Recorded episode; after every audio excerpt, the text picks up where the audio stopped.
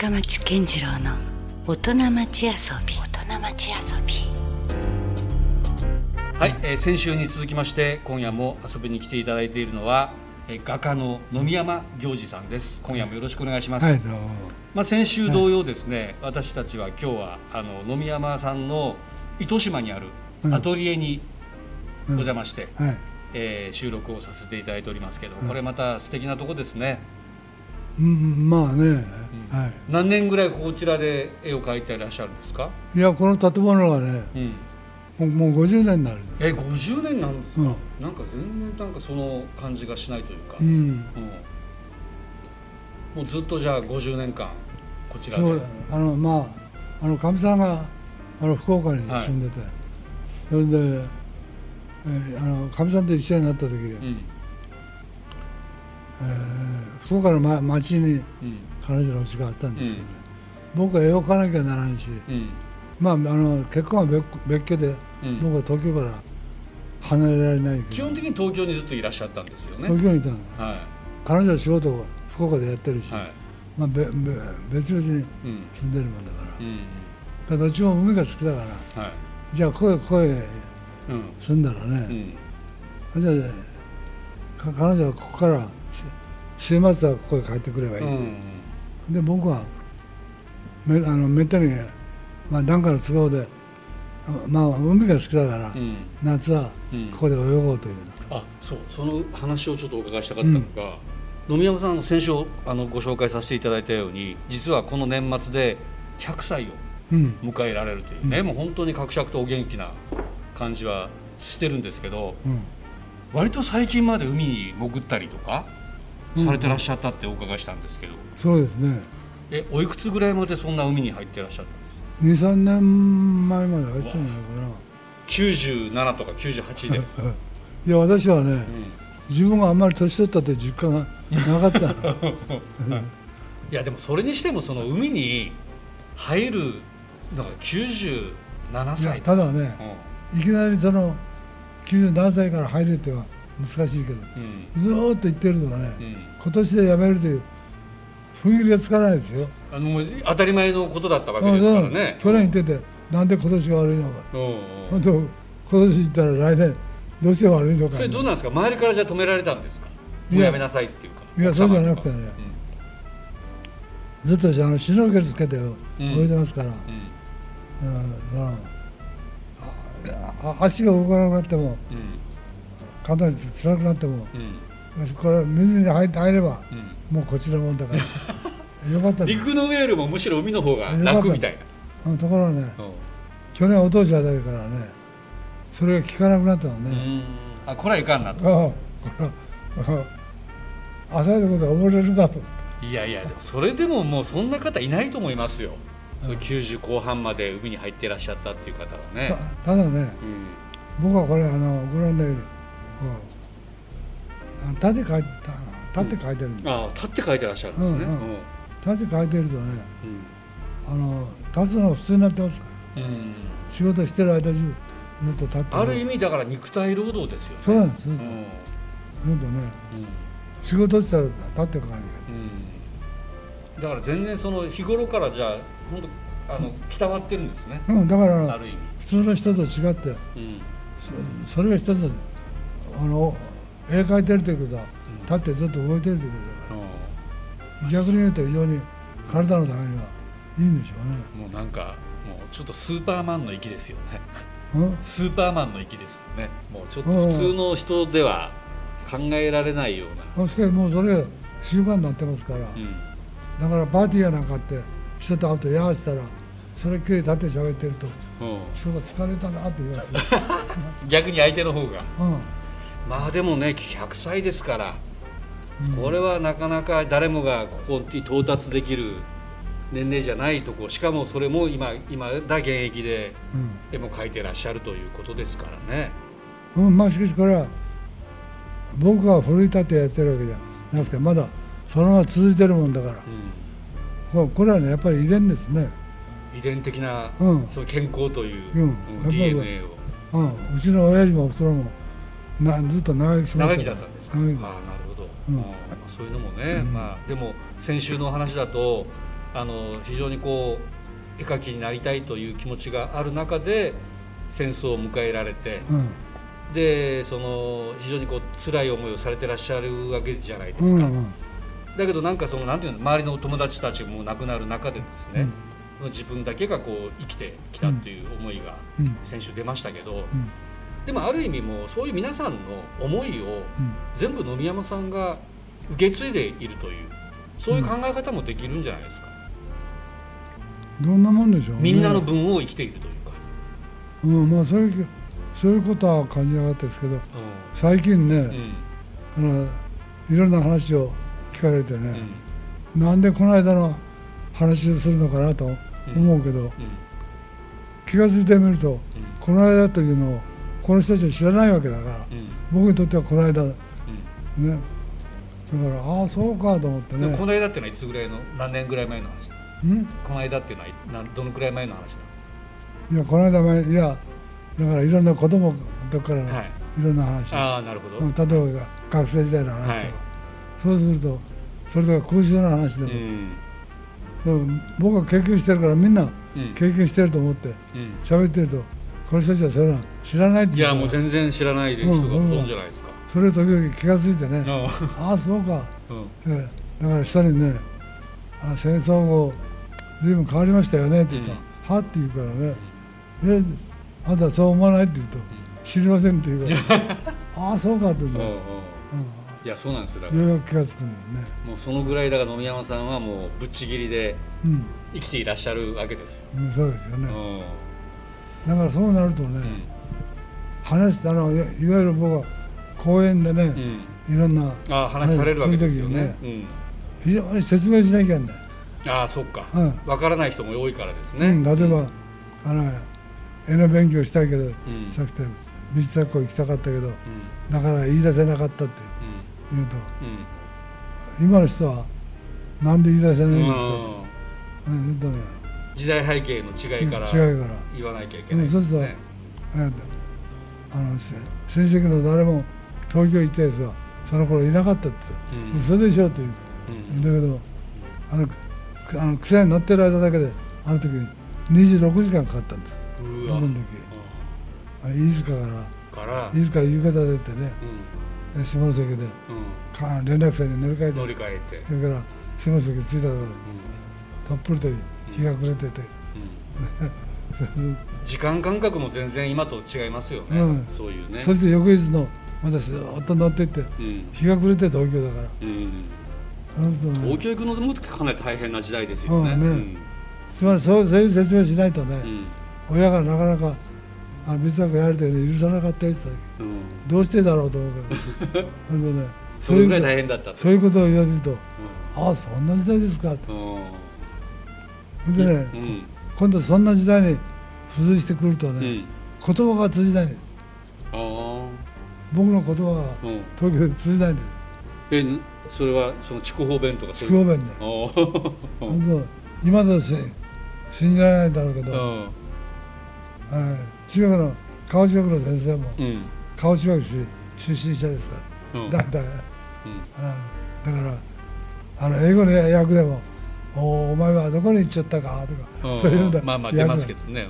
それが映画館もあの頃あの活動写真といって、うんうんうん。あのベンチがついて。はいはい。うん。そんな時代の映画。だからこうやって読んで、ん。本当に「あんたどけしちゃったな」って言って。うん。つまり標準語聞いたことがない。うん。で初めて東京行ってね、うん。えー、飯塚出身の絵描きさんのうちに世話になったんだいやでもそのね東京行くのも大変な時代にですよ。うで野見山さんはでもパリフランスに行かれてるわけですよね。うんうん。それも結構すごいことだったんじゃないですかその時代。すごかったですね。でどういうその思いでパリに行こうっていうやっぱそのもちろん本場といえば本場ですけど、それはもう絵描きとして。うん。もうねみんなねあの戦没あの死んだ絵描きたちがうん。あの作品を集めた時、うん家族があの他のノートとかスケッチブックもうん。預かりたいというのを嫌だって言ってうん。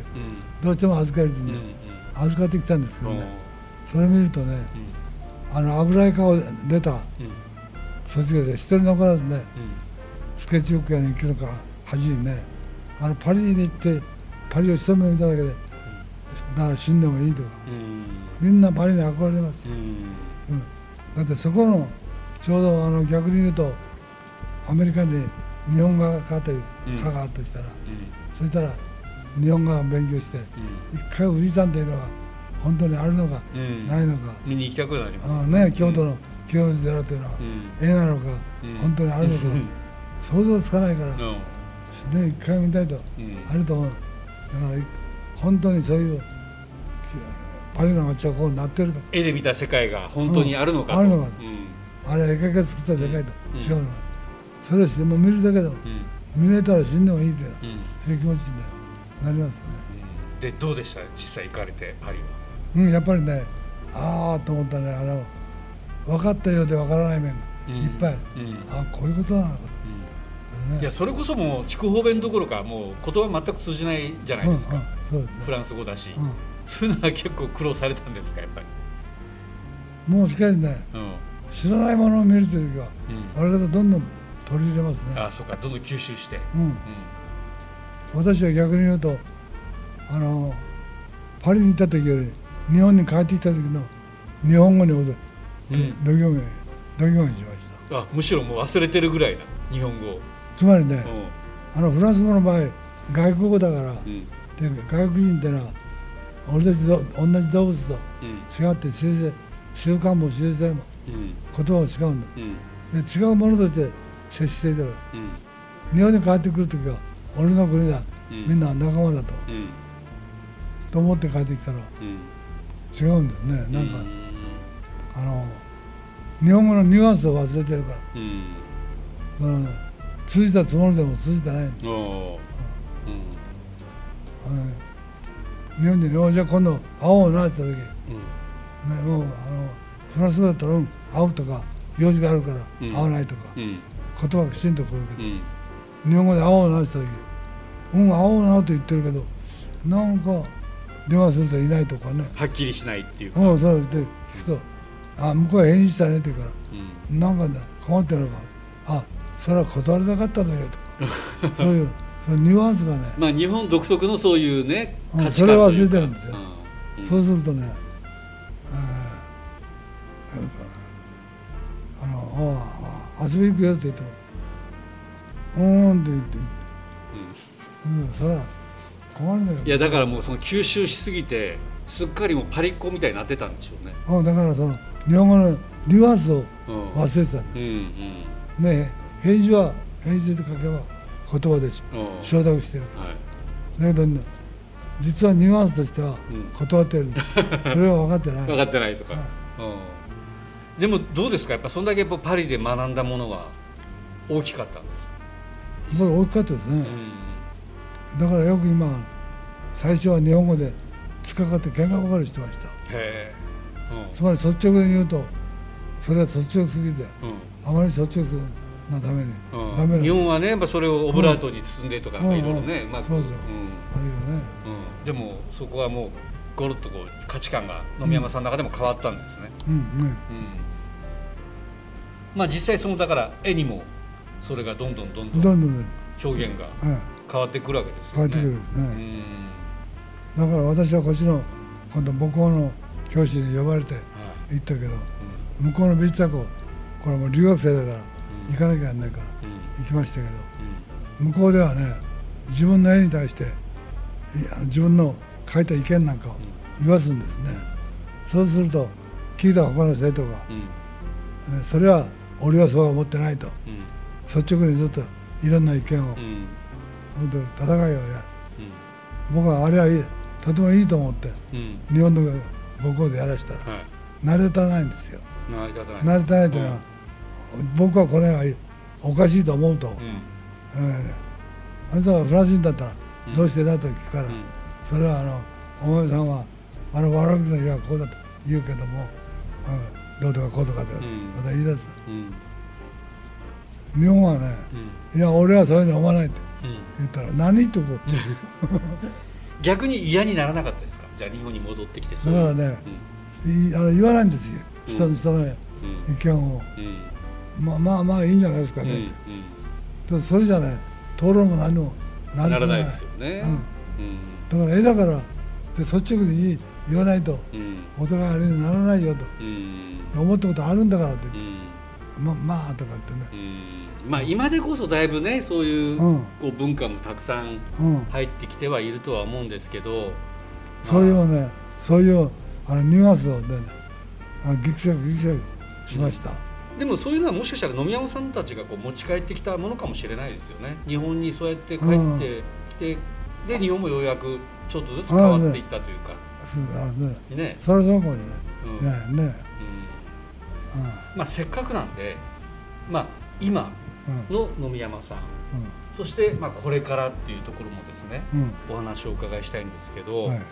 今は大体どういうこう日常といいますかあの絵を描くサイクルだったりとかどんな感じの日々を過ごしていらっしゃるんですか、あ日いやねうん今ほとんど私はもう足が悪いから外に出ないから、うんいわゆる、えーなんていうのかな友達間の義理を書いてるわけですね、うん。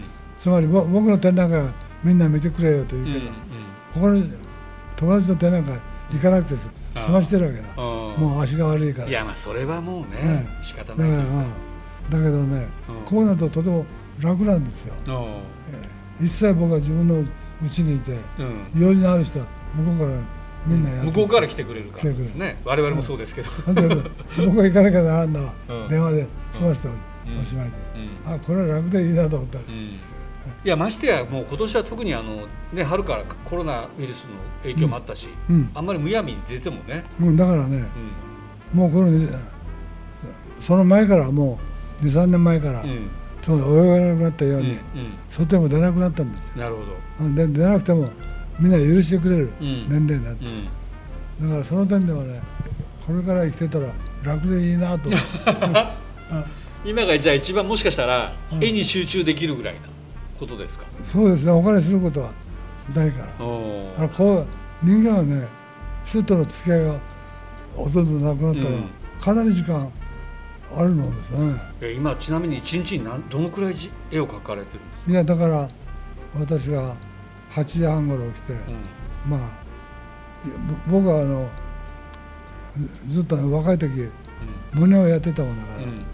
ら、あの食事して1時間ぐらい寝る癖がついてる、だからそういう怠け者の癖だけはきちんと守って、ずっと守ってらっしゃるんですね、うんいいことですねそれは、長生きの秘訣かもしれないですねそうですうん。だから朝の時間済んだらうん。1時間ぐらいうん。じっとしてて。ゆっくりして、うん。それから絵を描くんですね、うん。うん。それから、どのくらいですか、うん、それからまた昼食べたらまた1時間寝て、お昼寝して、そしてあのもうだんだんあの絵というのは労働と違って感覚がちょっと眠ってきたらうん。うで出てこないんですよね、うん。あの画面にあのこう線を引いた時にその線が画面にどのような効果を与えてるかっていうのは、ピンピンと反射的に来るから、んこれいけないとかなんとか、それがねゆっくり来るんです。あよあやってけどダメだったなーってのがうん。だからなるほどなるほどうん。だから若い時の何倍かの時間かかってる。スピードはゆっくりにはなってるあれなんでわけで。すだからえーあの起きてる間中ここで動いてますけど、うん。まあ3日分か4日分をう一日でこなしてるぐらいでしょうね。ん、それもすごいですね。うん、だからだからい聞かれると他のことはしてない、えーここで書いてるうん。だけだけど。能率から言ったら4枚も5枚もかかってる。かうん。らなかなか、えー一枚の絵がまとまるのにうん。時間かかりますね。例えばじゃあ一つの作品を仕上げるのにどのくらい時間をかけていらっしゃるんですか、これはね、なんとも難しいのはうん。うまくいくとね、うん。まあ、一日でうまくいったと、早い時は1日とかでええも、そういうこともある。んそうするとね、うん何年経ってもできないうん。あ作品によってはの、うん、海の苦しみで、どうしてもこうしてもうん。まあな何年も経つというのもいやそれ一二点はねうん。あるんです。はい。もうねどうにも行き詰まってそれを裏向けてね、うん。もう置かないで時々表にしてはやってみる今もその2つ絵が目の前にありますけど同時に描いたりされてるんですか、とはいこれ同時に書いてます。まあ、どっちかがこうそれこそ行き詰まったら反対の方に行ったり、もう何でもうん。うん。そううん。でも、ですねだからうん。その平均して、えーえ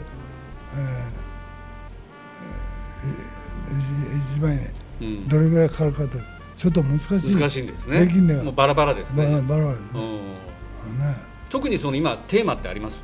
こういうテーマで描いてる。あの若い時はありましたけど、うん。今はね、うん。そのテーマっていうのはね何だろうといううん。方にうん。画面で探すようになってますあね、ー。もうむしろ無心で描き始めていやつまり若い時はあの具体的なね、うん。えーまあこの花を描きたいとか、うん。あの夕暮れのか、うん。カープシでもいいや、うん。そういうの描きたいとか、はい。あれ景色が良かった。うん。あれは変わる具体的なうん。そういうものに触発されるのがはい。多いですね、で今は。だんだんね、うん。そういうあの絵はそそから離れてくれる、うん。具体的なお手本がなくてもそういうものは自分の中でこういうもの世界があったらいいというもうん。の、お手本がなくても自分で作っていけばいい。それでそれがこういうのを作ろうという。うん。のが出てくる。わそれはもう頭の中にあるんですすね。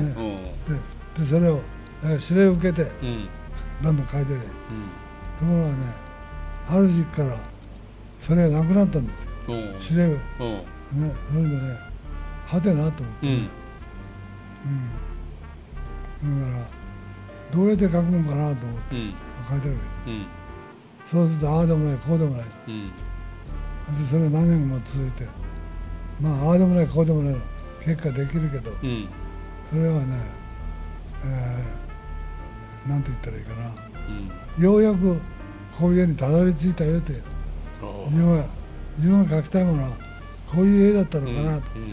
こういう絵ができた、できたけどもと、でそれだんだん慣れてきて絵というのは探り出してか形をね、やってるうちにああこういうもんだで。うん。うんつまり下手な鉄砲150当たるで。うん。ずっとやってたらうん。一ついや探りやってた。うん。そういうことかと。とうん。ころがねこのなこの何年が前からねうん。そのないものを探ってんじうん。ゃなくてうん。俺はこれを描きたいという世界があってうん。ねそれを第三者に見せるために具体化する。うん具体的にやるにはどうしたらいいかでうん。どうもそれのようにうん。思いましたねうん。最近は。うん。だからあるものをこれがあるということを探り出すのにうん。時間がかかってんだと。うん。前はこう時間かけて作り出したらもう最初からあるのを書いていたけど。引っ張り出すのにうん。時間食ってんだなとうん。そうでもなきゃいちいち後回しに人間がうん動けるわけがないよね。うん。昨日も一昨日もあの同じことばっかりやるというのはあれは当てがなかったらうん。できないから。よっぽどやっぱりこれっていう書きたい当てがあってうん。それを探してるんだなと最近は気がついたんですけうど、ん。ようやくその100歳にしてたどり着いた境地というか。うん、うん。まあ 100, 100歳忘れましたけど いやでも逆に言うとやっぱり今しか描けない絵がやっぱあるということですよね。それはそれはありますね、うん。うんなるほどですね。いやもう深いですね。なんかその止まってない感じがすごくします。だから。うん。うんその時その時でやっぱりこうね気持ちも変わっていくでしょうし、ね。うん、今はやっぱ今でしか降りてこないうん。ものがあるってことですよね。うん。それは変わってきますね、うん。いやでもまたこれからはどうですか？いやまだまたどうなるかなと思ってます。うん。そういう点ではやっぱり長生きししてた方が面白いですね。ですよね。ですから、うんまああのどなたよりもなんか長生きを目指してほしいなともうん。思ったりしますけど、うん。ずっと書き続けるというかですね、うん。それも含めて、まあ自分ではねそう思いますけうん、どどうなるんだろうな。つまり予定してこういう絵ができるよしてか関わり合ってない,、うん。ないだけにーうん。こんなんどんなになるのかな、いや私もその景色を見たいです。うんうん。だから自分にとってもなんかほら励みにもなるじゃないですか、うんその野見山さんがそんだけもう先陣を切っていらっしゃるから、うんあなるほどもしかしたら自分も100歳にななれるとしたら、このぐらいまで頑張ったらいけるのかなとかですね、うん。うんそういうあれですよ。もうみんなをこう。だから当てになりませんよ。年寄 年寄りというのはそういう頃って言ったり、いやいやまあでもねできる限りもう生涯現役をう貫いてですね、ん、まあねせっかくだからうん。なんかか元気で帰っててそれでさよならしたらこれ最高ですよね。いやいやもう間違いなく私が言うのはあれですけど野見山さんはもういろんな方の命を引き受けて あのなんだろうこう使命というかですね、うん。そういう形もあると絶対思うので、そううですねん、なんかそれはまた引き続き、うん、なんかみんなの分をねあのすごく受け継いでいただきたいなっていうか、だな。こうん。れははい、まあとにかくあの非常にこう貴重なうん。もう100年間の野見山さんの歴史が、まあそれでもちょっとずつこうかいつまんでしかお伺いできなかったんですけれども、まあとにかくいまだ全然元気に絵を描いていらっしゃいますから、うんえー来年年明け早々にですね、高島屋、えー日本橋店でうん100歳記念個展がうんめでたく開催されるとはいいうことですよね。これはなかなかたくさん世に画家いらっしゃるかもしれないですけどうんこの100歳現役で迎えたこの個展をされる方がうん。世界でどのくらいいらっしゃるかっていうことですよね。貴重な、うん。なるほどね。は今しかし随分人は長生きするようになりましたよ。い、まあそうですね。だいぶ、うん。あの確かにうん。寿命は長くなってるかもしれませんけど、まあそのだから最先端ですよ。野見山さんは、はい。まあだからその、今さっきお話をお伺いしたようにうん。100歳をお迎えしてるからこそそこでしか描けない絵がありますからうん。それを皆さんに見ていただきたいですよね、うん。まさに最近描いてる絵も出展されるんでしょこれ、まあね。うん、うん。ぜひじゃあこれもね、あの見ていただきたいですし、えーそのまま3月3日から15日までが高島屋の京都でうん。会場を移して行われるとうん。いうことですし、えー福岡の方では、えー2月20日から5月9日まで北九州市立美術館で野見山行事展がうん。あるということです。で詳しくはですね、うん。えーホームページ野見山行事財団こちらをご覧いただければ、えー今今後の作品展の、ね、スケジュールなんかも出てますから、えーご覧いただければと思います。いや本当光栄でした野見山さん今日は。あたくさんお話をお伺いすることができまして、はいこれからもますますじゃあ糸島そして東京もね、ね拠点がありますから、できる限りうん。また、もうねだからできる限り多くしながらうん。仕事ができたらい。はいなと思ってますよね。ねということで、本当我々もついてきますから。はい。はい、よろしくお願いします。はい。はい。ということで2週間にわたってはい。ありがとうございました。いやいやどうもどうも。わざはい。画家野見山行司さんでした。ありがとうございました。はい Love FM Podcast. ラブ f m のホームページではポッドキャストを配信中スマートフォンやオーディオプレイヤーを使えばいつでもどこでもラブ f m が楽しめますラブ FM.co.jp にアクセスしてくださいね Love FM Podcast.